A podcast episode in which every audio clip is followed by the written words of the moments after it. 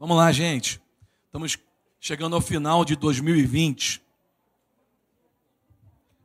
E eu quero te lembrar uma coisa. E isso eu falo como testemunho até para todos que estão assistindo pela internet.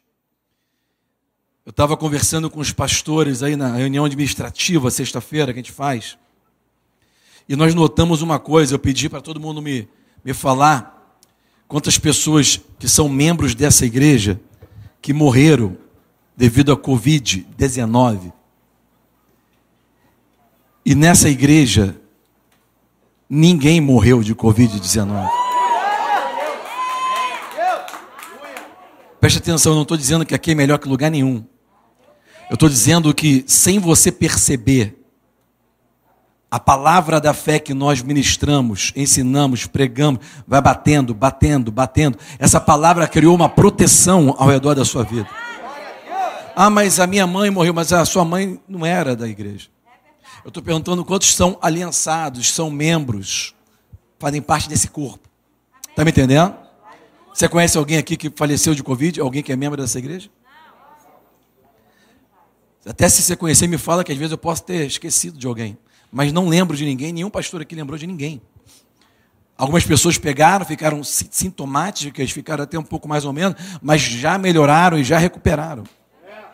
A cura é uma recuperação. A Bíblia diz que a oração da fé salvará o enfermo e Deus o recuperará. Em outras traduções, levantará, que significa recuperação em hebraico, ok?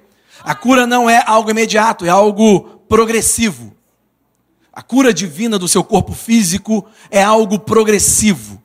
Se você creu, você recebeu como uma semente no seu interior, como uma mulher recebe uma concepção. Mas ela não, o filho não nasce naquela hora. Precisa progressivamente, vai desenvolvendo aquilo que está dentro dela, a ponto de chegar um dia que ela vai dar à luz aquilo que está dentro dela. A cura divina no nosso corpo, no nosso interior, ela funciona assim: você recebe através dessa palavra. Essa palavra é o sêmen de Deus, é a semente de Deus. Ela é enxertada em nossos corações, no nosso interior. E ao longo do tempo, quanto você vai continuando caminhando com Ele, Continuando desenvolvendo, você vai é, fazendo uma gestação daquilo que foi plantado no seu interior. E aquilo, eventualmente, você vai dar à luz a palavra que foi plantada. Então não fique confuso nem é, perturbado por certas coisas que ainda não aconteceram, porque simplesmente está em gestação. Vai nascer o que foi plantado. Milagre é diferente, ok? Milagre é algo instantâneo. O meu chamado ministerial é de evangelista. E o que acompanha a unção de evangelista é a, é, é a manifestação de milagres, prodígios e maravilhas. Então não fique é, é, preocupado com isso, porque no nosso meio vai acontecer milagres, vão acontecer maravilhas e prodígios, como sempre aconteceu. E é algo que não é planejado, tá, gente? De repente, pum, acontece poderoso. A Bíblia não é um amuleto, mas ele funciona. E eu estava pensando né, em algumas coisas que eu queria falar com vocês essa manhã. Não tenho muita coisa planejada, eu sei que vou fluir de acordo com, a, com o Espírito de Deus, etc. Mas o fato é que estava pensando algo ontem. Assim, nós é, temos muitas perguntas para Deus. De maneira natural, intuitiva, Todo ser humano, quando passa dificuldades, situações adversas, quando você enfrenta algo inesperado, você pergunta: né, por que Deus? É, quando Deus? Até quando? Como isso vai acontecer? Quando isso vai acontecer? Por que isso está acontecendo comigo? Né? Nós somos experts, nossas orações, quase todas, elas são fúteis, elas são inúteis, porque é simplesmente a gente chorando miséria, perguntando a Deus o porquê que a gente está passando pelos problemas, né? chorando a nossa dor, como se Deus não soubesse o que você está passando. Aí você quer falar para Ele. E sabe, esses questionamentos que nós temos para com Deus, geralmente não nos servem de nada, não nos é proveitoso. Mas eu comecei a observar na Bíblia desde o velho até a nova aliança. Interessante. Embora nossos questionamentos não mudem nada, às vezes nos deixa mais depressivos ainda, existe as perguntas que Deus faz para nós. A gente vê isso na Bíblia. E essas perguntas que Deus faz para nós, essas sim mudam a nossa vida. E Deus, entenda isso, Deus ele não está nos questionando para adquirir conhecimento.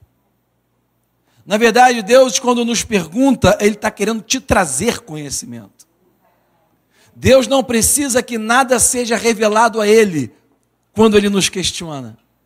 Deus, na verdade, quando nos pergunta algo, é porque Ele quer que algo seja revelado a você. As perguntas de Deus são proveitosas. As perguntas de Deus, elas são life-changing questions. Elas são é, perguntas que mudam a sua vida. As perguntas de Deus te fazem pensar de uma maneira diferente, faz você olhar para o lado, o lado oposto do seu da sua paisagem. Imagina você está indo no ônibus, todos nós estamos dentro de um ônibus, ok? A gente está subindo a Serra de Petrópolis. De um lado aqui você só vê pedra, né?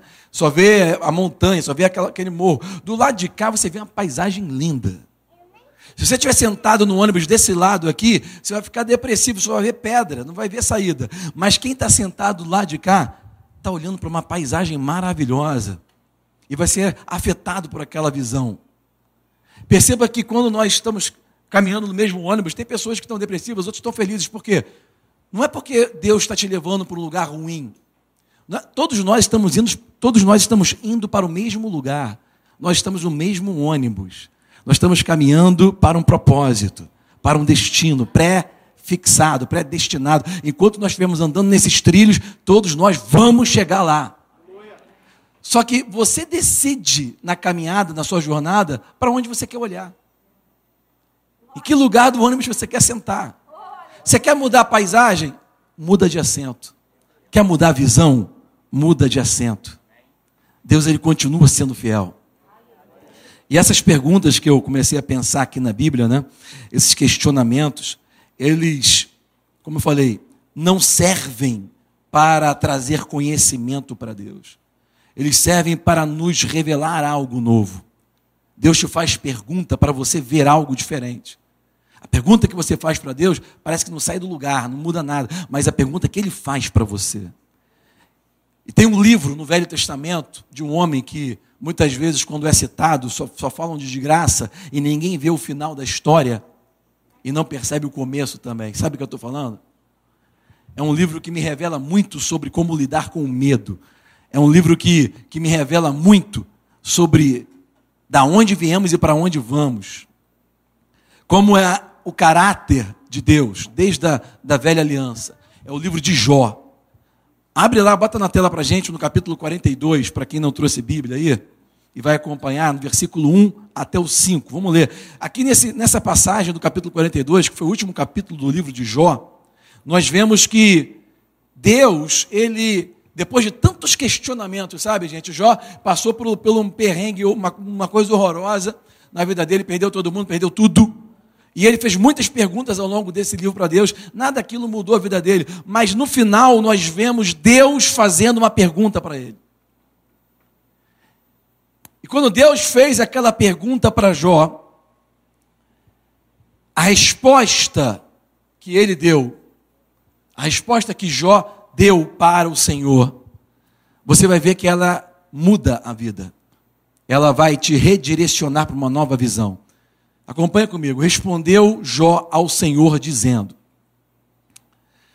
Bem sei eu que tudo podes, e que nenhum dos teus propósitos podem ser impedidos. Isso aí foi tomado por essas mentalidades é, medíocres, hipócritas, há décadas. Não é agora, não. Agora é só o resultado. Nós estamos vendo só o resultado de algo que foi plantado há décadas. Mas a palavra de Deus não muda. E ela corrige, ela endireita, e ela levanta, e ela cura, e ela liberta. E ela não muda. Não há como atualizar a palavra de Deus. Porque ela está mais atualizada do que o jornal de amanhã. Tem uma, um filósofo famoso. Um, um, ele era filósofo e era teólogo, historiador, é, dinamarquês. Até é difícil falar o nome de dinamarqueses, né?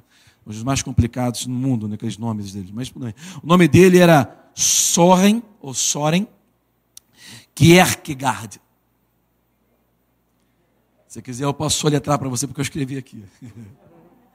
Soren Kierkegaard.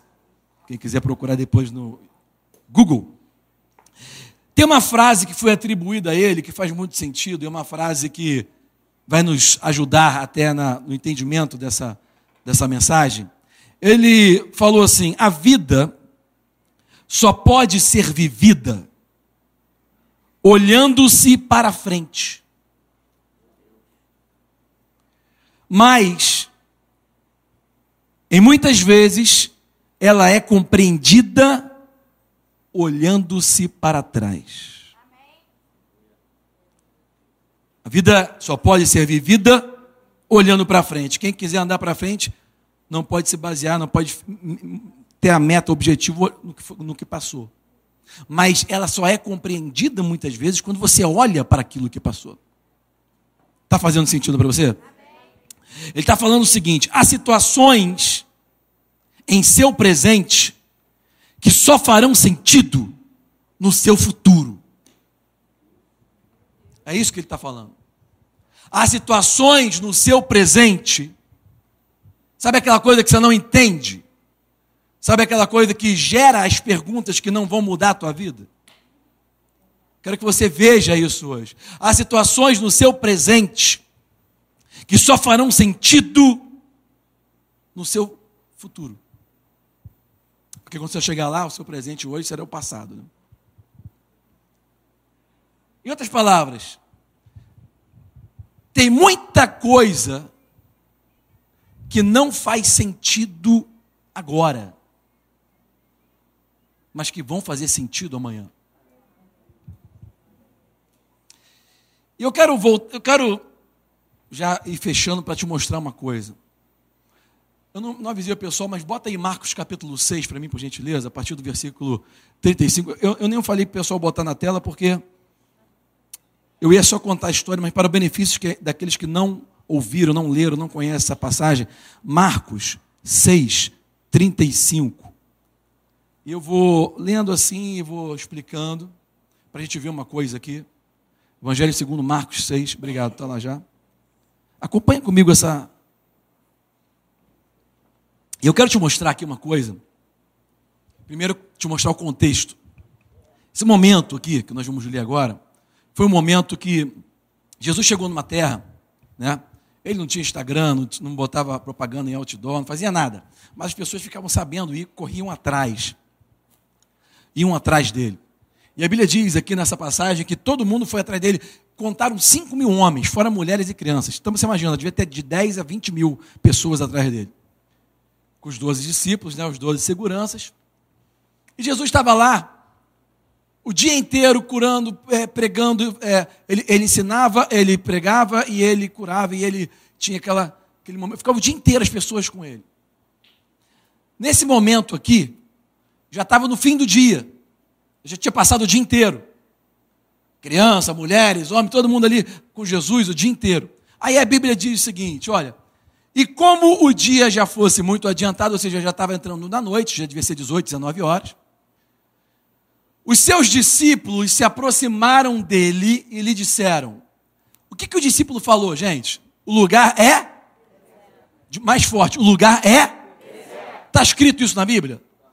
O lugar é deserto. É isso que está escrito na Bíblia? O lugar é deserto. a primeira coisa que eu vejo aqui, eu nunca pensei na minha vida que eu fosse seguir a Jesus, escutar as tuas palavras, escutar as palavras, escutar, ver o que ele e, e acabar no deserto. Jesus ia, ia, andando, as pessoas iam com ele, ia falando, ia, ia entendendo, ia... mas no final do dia acabaram onde? Num deserto. Então não se preocupa se você entrou num deserto, não, Jesus está contigo. Foi ele que te levou até lá. Tem perguntas que ele vai te fazer que vai mudar a tua vida. Porque entenda, muitas vezes você procura Deus por causa de algo.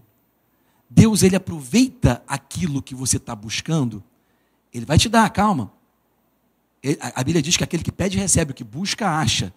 a Bíblia diz que aquele que bate, a porta é aberta. Então pedir é receber, buscar é achar. Cuidado com o que está buscando, ok? Buscar é achar e bater é abrir. Contudo, Deus, ele é assim, ele aproveita aquilo que você está buscando e ele, além de te dar aquilo, ele vai te dar o que você realmente precisa e não está vendo. Porque o que você, o seu verdadeiro problema, muitas vezes, está invisível aos teus olhos. É por isso que está preso nele. Porque inimigo reconhecido é inimigo derrotado. E se você não reconhece o seu verdadeiro problema, você é um candidato a continuar vivendo aquilo repetidamente, pensando que o seu problema é o dinheiro, que o seu problema é a mulher, é o marido, é o filho, é, é o país, é a economia. Não tem nada a ver com isso. Você está buscando a Deus para resolver isso. Ele vai resolver isso, mas ele vai primeiro te mostrar e resolver algo que está invisível, que é o verdadeiro problema. Aí os discípulos chegam para Jesus e falam: esse lugar é deserto, manda, manda eles embora. Olha lá, o dia está muito adiantado os discípulos de Jesus falaram para ele. Bota o versículo 36. Despede-os, manda embora. Olha só que discípulo abençoado, né? Homens de Deus, né? Manda todo mundo embora porque está tarde, está todo mundo com fome. Tem 20 mil pessoas aqui na porta. Melhor o senhor, o senhor dar essa. Libera aí a galera, circula. Despede-os para que eles possam ir para lugares, né, aldeias, circunvizinhas, cada um correr atrás e comprem pão para si, porque não tem o que comer. Quando fala que não tem, na verdade tem alguma coisa. É que você considera pouco, por isso que você fala que não tem. E eu vou te provar isso aqui. Bota o 37. Next. Aí Jesus ele responde com uma pergunta, né? É, é, essas perguntas que a gente tem que entender, porque elas que são elas que são as catalisadoras da mudança na nossa vida. As perguntas que Deus faz para nós nos faz procurar coisas que nós não imaginávamos. As perguntas que Deus faz para nós nos faz ver, achar o que nós não víamos, o que nós não percebíamos. As perguntas que Deus faz para nós provocam uma, uma, uma ação em áreas de nossa vida que nós não fazíamos ideia que nós não estávamos procurando. Aí Jesus respondeu e disse-lhe: Ele falou, vá lá. E ao invés de ele falar, vocês estão certos, despede todo mundo, que eu quero ir para casa, ele falou assim: vá lá. E vocês deem de comer a esse povo. Eu imagino a cara de Mateus, que era um fiscal de posto de renda, olhando para a cara de Judas Cariote, que era o financeiro do departamento do Ministério Internacional Jesus Cristo de Nazaré. Eu imagino um olhando para a cara do outro falando assim: meu amigo, como é que está aquela aplicação que a gente fez lá? Tem dinheiro para pagar isso aqui tudo? Como é que a gente vai fazer? Como é que gente... Porque quando Deus ele fala uma coisa para a gente, a gente vai de maneira natural tentando responder. A gente sempre busca naquilo que a gente vê com nossos olhos ou pensa que tem o um controle. Deixa eu te falar, você pensa que tem o um controle porque soberania ela só é atribuível para quem é soberano. Dá a eles de comer. Aí eles entraram em crise, né? Que às vezes a palavra de Deus vai te botar em crise. A palavra de Deus, ela não vai só passar a mão na tua cabeça, ela vai gerar uma crise para que haja uma mudança. Por quê? Porque o conforto nunca vai provocar a mudança que só o confronto pode provocar. Tem muita gente na igreja hoje buscando conforto. Quando na verdade o que você precisa é confronto. Porque se você não for confrontado, você não muda. Se você for confrontado, provocado, aí você levanta. Agora, se, enquanto você arranjar um ombro para chorar, não vai mudar nada a tua vida. Você vai até arranjar muitos empáticos por aí, né? E Jesus muitas vezes não parecia nem um pouco empático. Jesus não era politicamente correto. Jesus, a, a, as ideias falam que Jesus era um socialista, né? É, o que ele fazia com o social era confrontar para mudar o social, não para cooperar com ele. Jesus, ele te aceita como você está, mas ele não te deixa como você é. Isso aí eu te mostro na parábola do filho pródigo que voltou para a casa do pai. O pai não foi buscá-lo, ok? Porque quem sabe o caminho não precisa ser guiado. Só a ovelha perdida que tem que ser buscada. Se você está de maneira, pelo ato da tua vontade, se afastando, Deus não vai atrás de você. O pai fica esperando o dia que você decidir voltar. E geralmente nós decidimos voltar por causa própria, por egoísmo. Porque aquele garoto estava comendo bolota, queria melhorar de vida, voltou para o pai. Não era porque ele amava o pai. Ele só queria comer melhor. Só queria melhorar financeiramente. Porque ele falava: até os funcionários na casa do meu pai comem bem e eu estou passando mal aqui comendo é, é, é, é, o resto de porco. Ok? Então, a, a, a, a motivação daquele jovem estava errada. Não interessa. Deus aproveita o pai aproveita aquilo que você usou para chegar perto dele e vai te dar o que você realmente precisa, não o que você pensa que precisa. Aquele jovem chegou para Jesus e falou, é, perdão, aquele jovem chegou para o pai na parábola e falou assim, é, é, faz de mim como um funcionário, não sou digno de ser seu filho. Ele nem, ele nem prestou atenção naquela oração. Aquele jovem provavelmente chegou todo sujo, com cara de coitado, né? Porque você pensa que fazer cara de coitado para Deus já mudar a sua situação, né? Você pensa que está todo lameadinho, vai, Deus vai ter pena de você. Deus não tem pena de você, porque Ele te chama de mais de vencedor em Cristo Jesus. Você nunca foi e nunca será um coitado. Mesmo que passe por situações adversas, você nunca será vítima do que você passou nem de onde você nasceu, nem o que você tá, o que você fez. Você não é vítima disso. Você escolheu, está sujinho porque você quis ficar sujinho. Não adianta você chegar perto de Deus, estou todo sujinho, me faz funcionar, irmão. Deus joga fora essa oração. Que ele não te vê assim. Tanto é que nessa parábola o pai chega e fala assim: traz um anel, que significa autoridade. Sandálias novas, porque agora ele vai andar para um novo caminho. Bota roupa nova, de marca, do topo da cabeça ao dos pés, porque ele é meu filho. Perceba que o pai aceitou o filho de volta, mas ele não deixou ele sujo como ele estava. Aceitação de acordo com a Bíblia, não é você continuar da maneira que você está. As portas estão abertas, pode entrar, mas aqui tu vai ser mudado. Que Deus chama demais para te deixar da maneira que você estava. Volta lá para a Bíblia para mim, por gentileza. A gente em qual versículo? Boa, obrigado, Marilene. 37. Aí os caras entraram em crise. Disseram: Iremos nós e compraremos 200 dinheiros de pão para darmos de comer.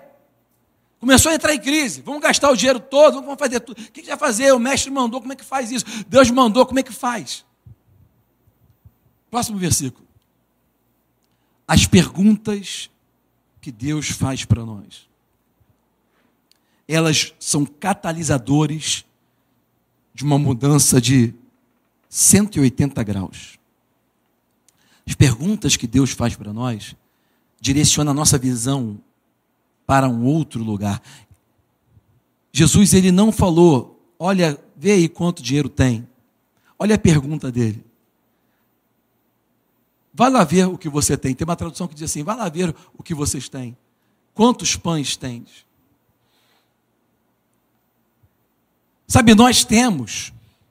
Todo mundo aqui tem alguma coisa, nem que seja pouco. Para de chorar miséria. Deus não perguntou o quanto você tem. Ele falou assim: apresenta o que você tem. E de ver. Quando eles foram ver, eles mudaram a visão. Você percebe isso? Eles estavam olhando, fazendo conta quanto dinheiro ia precisar para resolver. Mas aí, naquele momento, eles mudaram a visão. Começaram a procurar para saber o que eles realmente tinham ali de pão ficaram sabendo e apresentaram cinco pães e dois peixes. Agora, eu tenho para mim, a Bíblia não fala isso, ok? Mas eu tenho para mim que numa, num universo de 20 mil pessoas, você vai encontrar mais do que cinco pães e dois peixes. Sempre tem um mais gordinho ali que tem um lanche mais preparado, aquele que não gosta, não quer confusão com ninguém, mas também não bota a mão na minha comida, né? Sempre tem, sempre tem alguém que está escondendo alguma coisa, né? poderia dar uma oferta maior, mas não dá, né? Porque eu não sei, né? Aquelas pessoas né, que andam com Jesus, mas não são muito doadoras. Né? que recebem as bênçãos, mas na hora não quer compartilhar nada, né? Não, não, aprendeu a andar pela fé ainda. A gente vai ver, e a maioria de vocês conhece essa passagem, você vai ver que quem deu os cinco pães e dois peixes foi um menino. Porque os homens mesmo estavam faltando com a responsabilidade. Claro que tinha homem ali que não tinha nada mesmo, mas com certeza não tinha cinco mil homens que não tinha nada. Isso é possível. Bota o, 30, bota o 39. Aí Jesus recebeu aquela oferta. Uma coisa que eu acho interessante é que ele não reclamou quando ele recebeu cinco pães e dois peixes. 20 mil pessoas na minha frente, me dão cinco pães e dois peixes. Ah, tá de brincadeira, irmão. Vai, vai catar mais, vai procurar. Não, não. É isso que você quer ofertar? Aí Jesus vai e fala o seguinte: manda todo mundo assentar em grupos sobre a erva verde. Vai para o 40. Assentaram-se repartidos em grupos de 100 e grupos de 50. Agora, segura um minutinho. Ele mandou 12 homens, os 12 discípulos, mandar aqueles 5 mil homens. Naquela época, o homem tinha mais de uma mulher, né? não dá nem para explicar isso agora. E com não sei quantos filhos com cada mulher, ok? mandou cinco mil homens, fora mulheres e crianças. Jesus mandou assentar em grupos de 100 e de 50. Quanto tempo você acha que demora isso? Primeiro que não tem microfone. Não tem uma plataforma para a pessoa te ver. É todo mundo espalhado num campo, num deserto. Só 12 homens que estavam assim meio incrédulos para fazer aquilo, só está fazendo porque o mestre mandou, porque eles queriam que todo mundo fosse embora. Ok? Aí imagina lá Mateus, André, Natanael, Felipe, João. O Pedrão chega assim e fala assim: Ó, João, pega aí Mateus e Felipe, que eu vou pegar André aqui, vou pegar é, é, Natanael, e vamos, vamos, vamos fazer isso aí. Aí os caras chegam para aqueles homens, né? E você imagina os homens daquela época, né? Não era Nutella, era raiz, né? Você imagina aqueles homens raiz, sabe o que é? Aqueles barbados, assim, sem dente, olhando para eles assim. E, e, você já viu, você já viu homem com fome, como é que fica? Aí, aí, aí quem é casado aqui? Deixa eu te falar um, um segredo para as irmãs que são casadas. É, nunca peça nada para o seu marido antes dele estar com a barriga cheia. Quando ele estiver com a barriga cheia, naquela hora que ele dá aquela deitada, ali rapidamente é um momento bom. Chega com um beijinho, etc., um cheirinho, etc. Fala como que ele é, é o bonzão, ok? Que ele, como ele é, é forte, inteligente, é bom. E ali você pede. Porque o homem, quando está com fome, ele não quer mais saber de nada. Pode explodir uma, uma guerra mundial, não quer saber ele tem que comer alguma coisa. Não bota a mão na minha comida. Um homem é assim, verdade, mentira? E você já viu quando os filhos estão chorando com fome, como que a mãe fica? A mãe chega para o marido, vamos embora lá, fulano, vamos arranjar comida para essas crianças que elas estão chorando aqui. Começa, a mãe quer, quer que os filhos comam. A mãe quer dar comida para os filhos, geralmente, né? E ela perturba a cabeça do cara para o cara conseguir comida, qualquer coisa. Né? E o cara já está com fome, todo mundo mal-humorado nessa circunstância. Já de noite, não tinha luz elétrica, não tinha nada. Já ficando escuro, Jesus fala assim: manda todo mundo assentar. Faz aí grupos aí de 100, de 50. Vou ficar esperando. Aí chega lá Natanael, Mateus. Gente, deixa eu falar com vocês uma coisa é que o mestre mandou, é, foi o mestre, não tem nada a ver comigo, o mestre mandou a gente sentar. Aí o pessoal começa a falar: que sentar? Você está maluco? Eu estou com fome, as crianças aqui morrendo de fome. Vocês não têm coração, não. Esse Jesus não é de Deus, não, hein? Vou escrever uma carta para lá. Eu vou falar: esse cara aí está fazendo maus tratos, está me explorando. Eu estou com fome. Como é que é isso? Como é que você está me pedindo para sentar? Não dá para sentar. Olha essa mulher, olha esse marido, não dá. Tudo bem, mas eu vou, eu vou só contar então, aí depois que eu contar você senta. Aí, contar, é, porque tem que, tem que sentar em grupo. Em grupo? Você pensa que eu sou criança, rapaz? Você está pensando que eu estou aqui o dia inteiro para quê, rapaz? Aí, é, não, por gentileza, é rapidinho. É, é um, dois, três, quatro, cinco, seis, sete, oito, noventa e nove, cem. Vocês aí, até aquele de camisa azul, pode sentar. Comece a tentar. Só vou, aqui, só nesse cantinho aqui. Não, não. Cara, conseguiu sentar cem. Quando olha, ainda tem 19.900 pessoas. Quanto tempo demora, gente? Quanto tempo demora para a intervenção dos céus acontecer na vida? Quanto tempo demora para aquilo que Deus está pronto para fazer acontecer? Você vai ter que ser convencido. No meio da, da, da mulher brigando, marido brigando, marido com fome, criança chorando, você vai ter que ser convencido. Escuta o que eu vou te falar. Você vai ter que ser convencido do fato de que Deus não tem trato com o nervosinho. Não é o seu nervosismo que vai fazer Deus se mover ao seu favor. Pelo contrário, Deus não vai se mover enquanto tu não assentar tua bola, meu camarada. Assenta a tua. Meu, meu, meu, meu avô chamava meu cabelo de crina. Sabe o que é crina? Quando meu cabelo estava muito comprido, meu avô chegou assim: cortar essa crina aí, rapaz. Crina é, é o cabelo do cavalo. Corta essa crina aí, rapaz, né? Você vai ter que assentar a tua crina, meu filho. Vai ter que abaixar a tua bola. É isso que significa. Ainda tem outro significado. Quando Jesus mandou sentar em grupos, ele literalmente estava nos dizendo: você vai ter que se preparar para receber o que Deus quer te dar. Da maneira que você está, você não vai conseguir receber da maneira que você está, você não vai nem aproveitar tudo o que ele quer fazer. Você tem que estar organizado, você tem que se melhorar, você tem que se preparar mais. Sabe aquela história do tempo de Deus? O tempo de Deus está diretamente relacionado à sua preparação. Você só recebe o óleo, ele só é multiplicado se você tiver vasilha vazia para botar o óleo. Se a sua vasilha está cheia de outras coisas, tu não recebe o que Deus quer dar. Se a tua cabeça está cheia de outras coisas, tu não recebe o que Deus quer te dar. Se você está buscando outras coisas, se você não quiser sentar, você não recebe. Se você não se acalma, você não recebe. Porque a Bíblia diz: Aquietai-vos e sabei que eu, o Senhor, sou Deus. Quem não se aquieta nunca vai saber quem Ele é.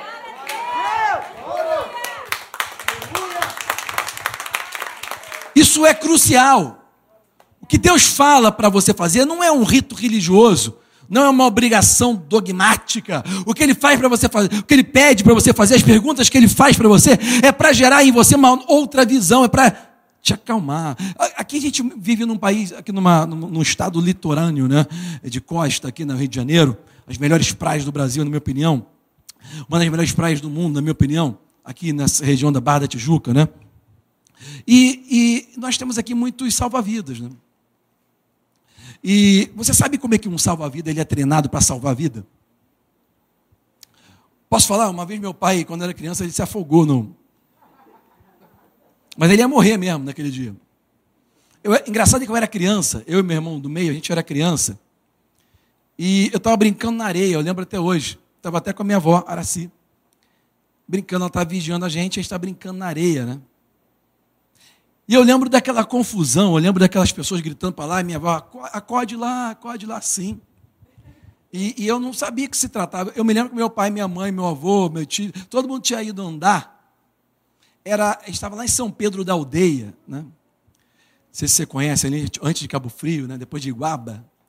E naquela época, São Pedro da Aldeia, né? naquele lugar que a gente tinha casa ali, era um lugar legal, né? Tinha um balneário ali, um lugar legal, a casa em frente àquele, Aquela era uma baíazinha, né? Que liga lá com Cabo Frio, né? Engraçado que tem uma característica naquele lugar que tu fica andando, andando, andando, e é, e é raso. Tu vai quase até no meio lá, é tudo rasinho. Então, até para quem não sabe nadar, pode ir, porque vai andando normal. E eles foram andando, conversando, com a aguinha batendo, a aguinha morninha batendo, pai, etc. Só que o meu pai teve a infelicidade de cair num buraco no meio da água, no meio do mar ali. Da...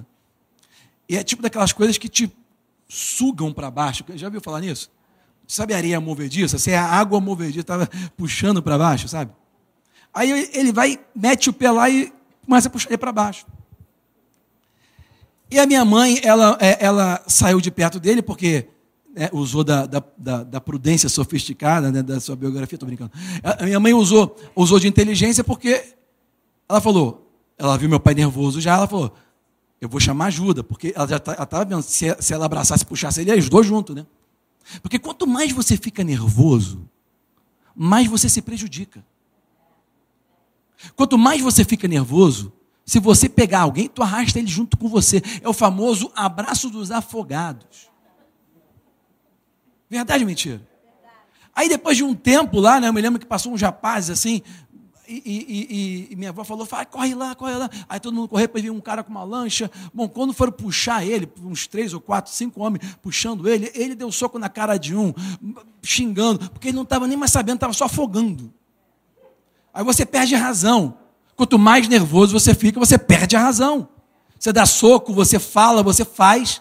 Por quê? Porque você sente que está morrendo. Né? E naquela hora os homens que estavam ajudando ele, levou soco na cara, é, puxão de orelha, arrastou. Fez por quê? Porque estava tentando ajudar.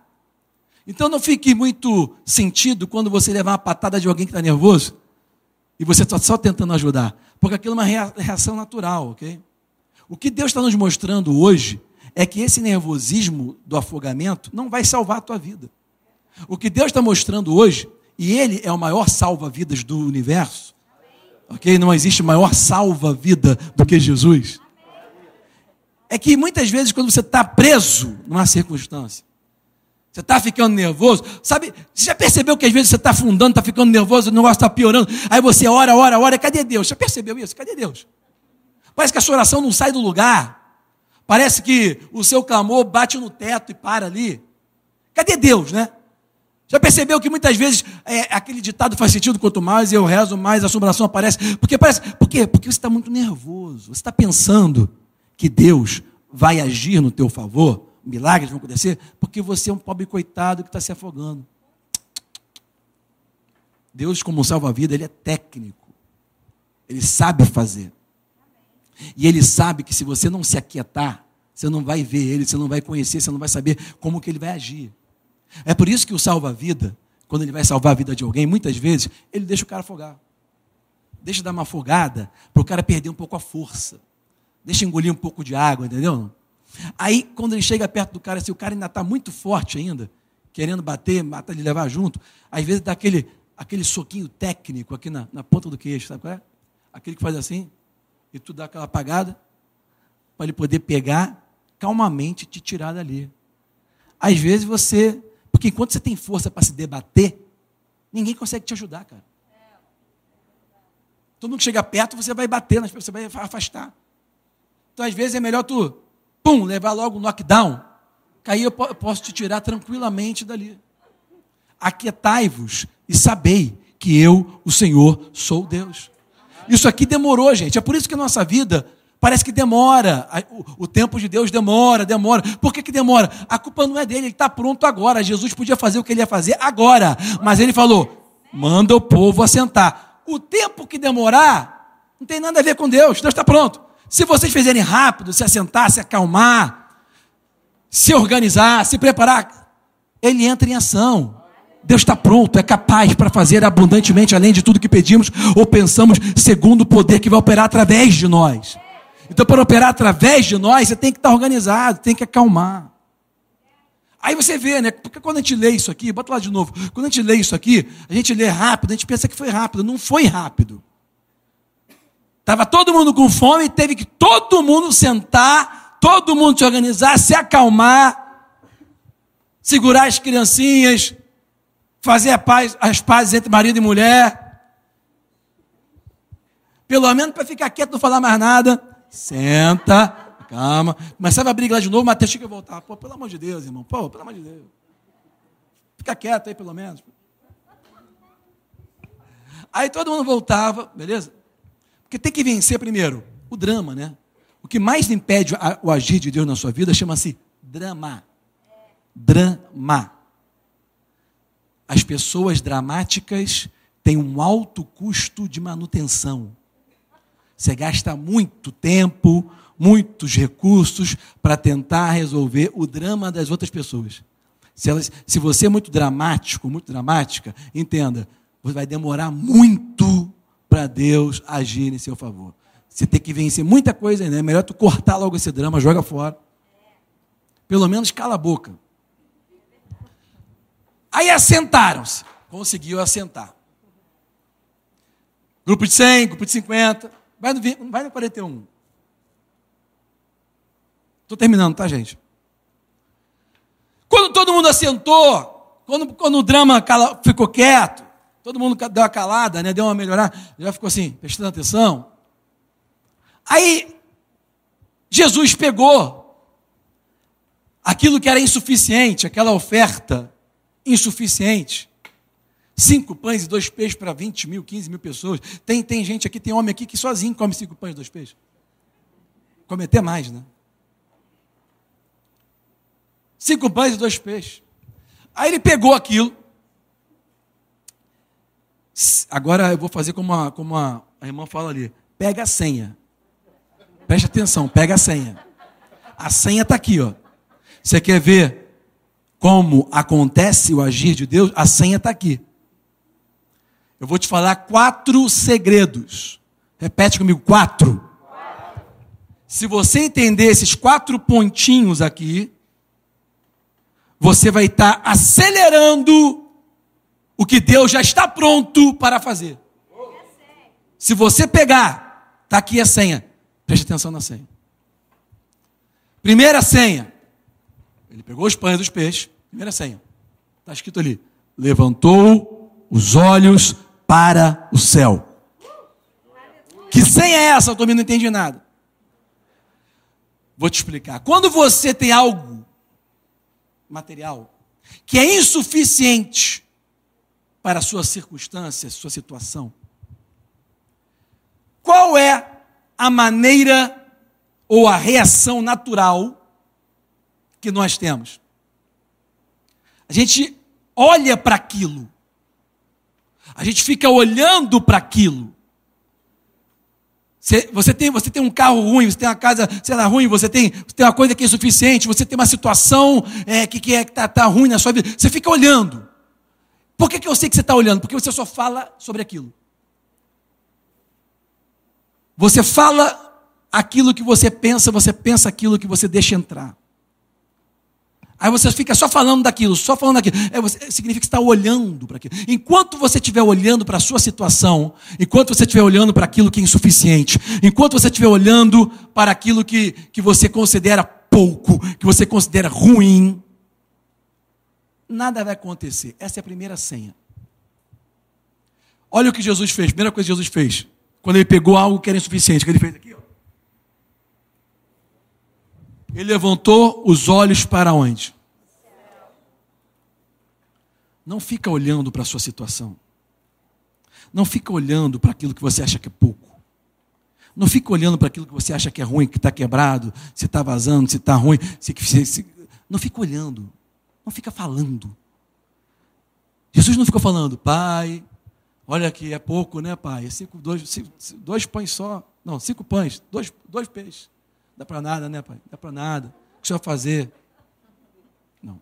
A Bíblia diz: primeira senha, primeiro segredo de aceleração, de intervenção do mundo futuro para o mundo presente. Escuta, pega o que você tem. Pode ser marido, mulher, casa, família, negócio, coisas materiais. Pega o que você tem. Para de olhar para aquilo e olha para o alto. Muda a tua visão. Se você entender isso hoje, para de olhar para aquilo. O que, que significa olhar para o alto? É só olhar para o céu e ficar vendo assim os passarinhos. Olhar para o alto é você olhar para a palavra de Deus. Você pode comparar o alto com a palavra que vem do alto. Amém, gente? É claro que, de maneira literal, isso também funciona, sabia? De maneira literal, se você sai e olha para o alto, ainda assim, até te ajuda é melhor do que você ficar olhando para a circunstância. Mas o fato é que olhar para o alto é olhar para a palavra do socorro que vem do alto. Ponto número dois. Esse aqui é brabo de fazer, mas eu vou ter que te falar, ok? Está escrito aqui, ó. O que está escrito aqui? Fala comigo, gente. Fala mais alto. Para o pessoal da internet ouvir, fala. Abençoou. Esse é o ponto número dois. Ele abençoou, cara. Abençoou o quê? Cinco pães e dois peixes. Ele abençoou algo que aparentemente não valia nada. Se você entender isso hoje e começar a abençoar o seu filho, o seu neto, o seu marido, sua mulher, sua casa, seu negócio, seu vizinho, seu patrão, se você começar a abençoar, ao invés de falar o que você fala, é um cachorro, é um safado, é um ladrão, é um pilantra, não vale nada, é uma peste, eu não aguento mais. E, ao invés, se você trocar agora essa palavra e fazer. Estou te falando que é brabo, estou falando que não é fácil, não, ok? Mas vai mudar a tua vida. Ele abençoou o que era insuficiente. Ele abençoou o que aparentemente não valia nada. Você pegou isso hoje? Você quer se comprometer com Deus para tentar fazer isso? Se você começar a tentar, você vai acabar fazendo. Isso tudo é a preparação antes de uma multiplicação na tua vida. Primeiro, ele olhou para o céu, parou de olhar para a situação. Segundo, ele abençoou a situação. Ele abençoou a pessoa, ele abençoou o pão, ele abençoou o peixe, ele abençoou. Bendito és. O meu marido é bendito, minha mulher é bendita, o meu filho é bendito, são abençoados. Eu abençoo eles em nome de Jesus. Eu cubro a minha casa aqui, meus negócios, a minha situação, esse vizinho, esse patrão que me perturba, o presidente, seja quem for, eu abençoo. Porque o que você faz? Você só amaldiçoa o dia inteiro. E quer que Deus faça alguma coisa. Você amaldiçoa tudo, mas quer que Deus faça. É, você é até igual um político, né? Você faz, você fala tudo o que você quer, mas você quer outra coisa. Tipo assim, toma vacina, mas eu não vou tomar. Você tem que tomar. Né? O, o, Dória de São Paulo chamou todos os ex-presidentes para tomar. Quantos foram? Procura saber.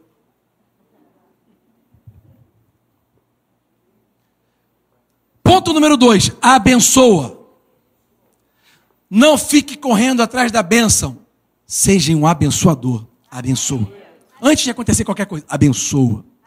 Ok? Ponto número 3. Esse aqui dói. O outro era difícil, esse aqui é doído. Depois desse ponto aqui, o que, que ele fez? E partiu. Eu quero que você veja isso, porque isso aqui é pode abrir os seus olhos, talvez uma situação que você esteja enfrentando ou vai enfrentar. Depois de abençoar, aquele pão foi partido. Geralmente, quando a gente vê algo sendo quebrado em nossa vida, algo sendo desfeito, sendo. A gente pensa que é o fim, ou que piorou. Mas entenda, antes de acontecer uma multiplicação, você tem que ser quebrantado. Tem que haver um quebrantamento, um quebrar. Eu não estou falando de maneira relacional ou, ou, ou é, empresarial. Estou falando dentro de você. Agora você tem que se ver como se você fosse o pão. Ok? Nesse ponto, você tem que se enxergar como se fosse o pão. Deus, ele partiu o pão. Jesus partiu o pão. Antes da multiplicação, tem que haver uma quebra.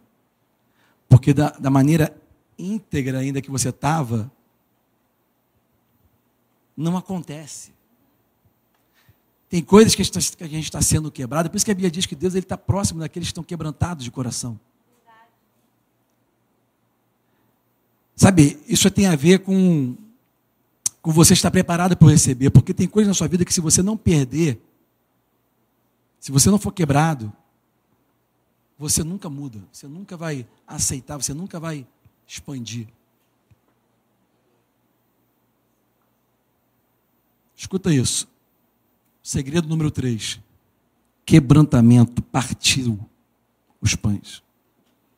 E eu vou fechar te mostrando isso, que é o ponto número 4. E ele deu aos seus discípulos para que os pusessem diante deles. E foi repartido os dois pães, perdão, os dois peixes por todos. Bota lá o versículo 42, eu vou só fechar com esse 4 aí.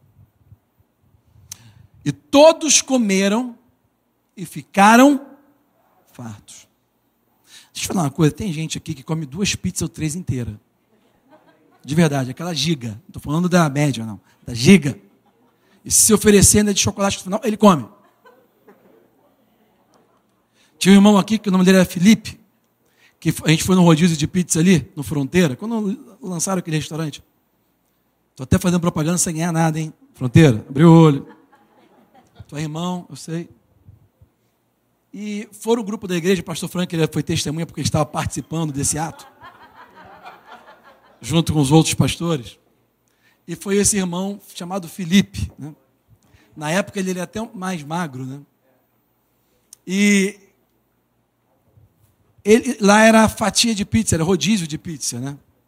Pastor Frank, conta para, para o público internacional. Vira aqui a câmera para mim aqui, vira com força, vai lá.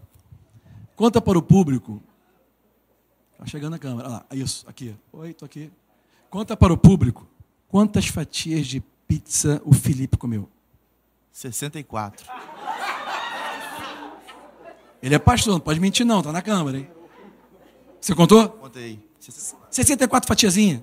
Misturado, salgado e doce, tudo mesmo prato. Tudo mesmo prato. Aí no final o que foi que ele falou? O forte dele era o doce. De pizza, não gostava de pizza não, cachorro quente. Ele falou que o forte dele era o quê? Cachorro quente. Mas ele estava comendo ali? Tava comendo para comer. Comendo para comer. Que ele é forte mesmo no cachorro quente. Mas estava comendo por comer. Misturou tudo. Saiu de boa, saiu de boa. boa. Então tem, tem gente que consegue comer. Quando a Bíblia fala que todos comeram e ficaram fartos, está incluído Felipe. Está incluído todo mundo aqui. Cadê o pastor Jeff? Está incluído todo mundo aqui. Cadê o, cadê o nosso Felipe aqui também, Marquinho? Está tá incluído todo mundo. Todos. Todos em hebraico significa todos. Comeram e ficaram como? Sabe aquele cara que se está tão cheio que ele quer botar para fora, mas para botar para fora tem que botar o dedo, ele não cabe o dedo. Porque até se coubesse o dele, ele botava outra coxinha de galinha, sabe qual é? Todos ficaram fartos. É isso que a Bíblia está falando. O ponto número 4, que está lá no versículo 41, disse que Jesus, após ter partido, ele deu aos discípulos para entregar. E todo mundo ficou farto. Em outras palavras, Deus usa homens. Deus envia pessoas. A Bíblia fala que quando você está bem com Deus, andando bem com Deus, Ele usa até os seus inimigos para te abençoar. Então não fica muito religioso esperando alguma coisa cair de paraquedas do céu, porque não é assim que vai acontecer. Deus vai, te, vai usar até pessoas que você nem gosta. Porque nem todo mundo gostava do Judas ali ou do Mateus, ou do Natanael, ou do Pedro. Mas o que eles trouxeram do Pai, que eles trouxeram do Mestre, perdão, fizeram eles ficarem fartos. Volta lá para o 42. Fartos, cheios. O que eu estou trazendo para vocês hoje aqui, vai, você vai sair daqui cheio. Foi o que eu falei aqui na oração. Os demônios não vão resistir mais ficar na tua presença. Vocês vão estar cheios, cheios desse, desse alimento, desse, dessa palavra que é pão. É mais, é, é melhor do que pão. Versículo 43. No final, Jesus mandou levantar o que sobrou. E levantaram doze cheios 12 cestos cheios de pedaços de pão e peixe. Deixa eu te falar. Quando há uma intervenção dos céus na sua vida, nos seus negócios, no seu casamento, na sua família, no seu, no seu dia a dia, você vai ficar cheio.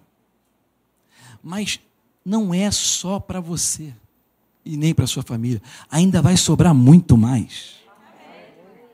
Porque uma coisa que eu entendo é o seguinte, de maneira religiosa, né, e muitas vezes sincera, mas sinceramente tola, as pessoas sempre oram assim, Pai, dá o que é suficiente para mim e para minha família. Né? As pessoas pensam que isso é ser humilde. Não, isso é ser tolo. Porque você nunca vai tirar o pão da boca do teu filho e dar para uma pessoa que passou na rua que você nunca viu na vida. Se você só tem o suficiente para você e para sua família, você nunca vai tirar da sua família para dar para quem você não conhece. Não vem de falsa religiosidade para mim, não. Agora, se a sua família está cheia, você está cheio, e você está com uma dispensa sobrando, está com dinheiro sobrando, se passa alguém que precisa, você vai dar. Você está entendendo? Deus está interessado que sobre coisa na tua vida, porque tudo que sobra tem um propósito. Não é só para você. Para que, que Deus vai? Para que, que você vai ficar rico? Fica rico para quê? Só tem dois pés. Para que 50 sapatos, 500 sapatos? Eu não sei porque quando eu falo de sapato, as pessoas pensam só nas mulheres, né? Eu conheço gente aqui que eu não posso falar o nome. Eu conheço um homem aqui, ok? Que prega até aqui em cima, não posso falar o nome. Que tem mais sapato que a mulher. Se a mulher tem 500, ele tem 1.500. Ele não sabe nem mais o que tem. e toda viagem compra um monte. Não cabe nem na mala. Só sapato, sapato, sapato. Tem uns sapatos de couro vermelho, loucura couro verde. Você está me assistindo? Você tinha que estar tá aqui, rapaz. Tinha que estar tá aqui. Então perceba. A riqueza tem um propósito. Se você entender o propósito antes de ficar rico, você vai aproveitar toda a riqueza. Mas se você não entendeu ainda, está tempo de entender. O propósito que é importante. Riqueza é um meio, não é um fim. Vamos lá. Pegou os pedaços, Bota o, o 44. Deixa eu ver. Próximo versículo. Eu vou terminar aqui. E os que comeram os pães eram quase 5 mil homens. Perceba que a Bíblia, a Bíblia deixou contado 5 mil homens. A Bíblia deixou contado que havia 5 mil homens. A Bíblia não contou mulheres, e não contou crianças. Mas a pergunta que eu faço para vocês: da onde veio os cinco pães e os dois peixes? Foi de alguma dessas crianças? Ou, perdão, alguma desses homens foram contados ali? Da onde que veio? De um? De um jovem, de um menino, que não foi contado. Deixa eu te mostrar isso. Muitas vezes Deus vai trazer uma provisão, uma palavra, vai trazer a direção, vai trazer o recurso, vai trazer o que você precisa de alguém ou de um lugar que você nunca contou.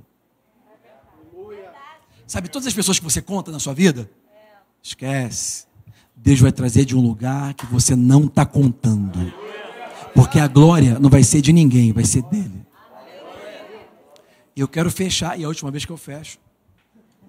Bota lá no versículo 39. Só para colaborar com o que o filósofo, teólogo Soren. Caramba, tem que achar o nome dele aqui.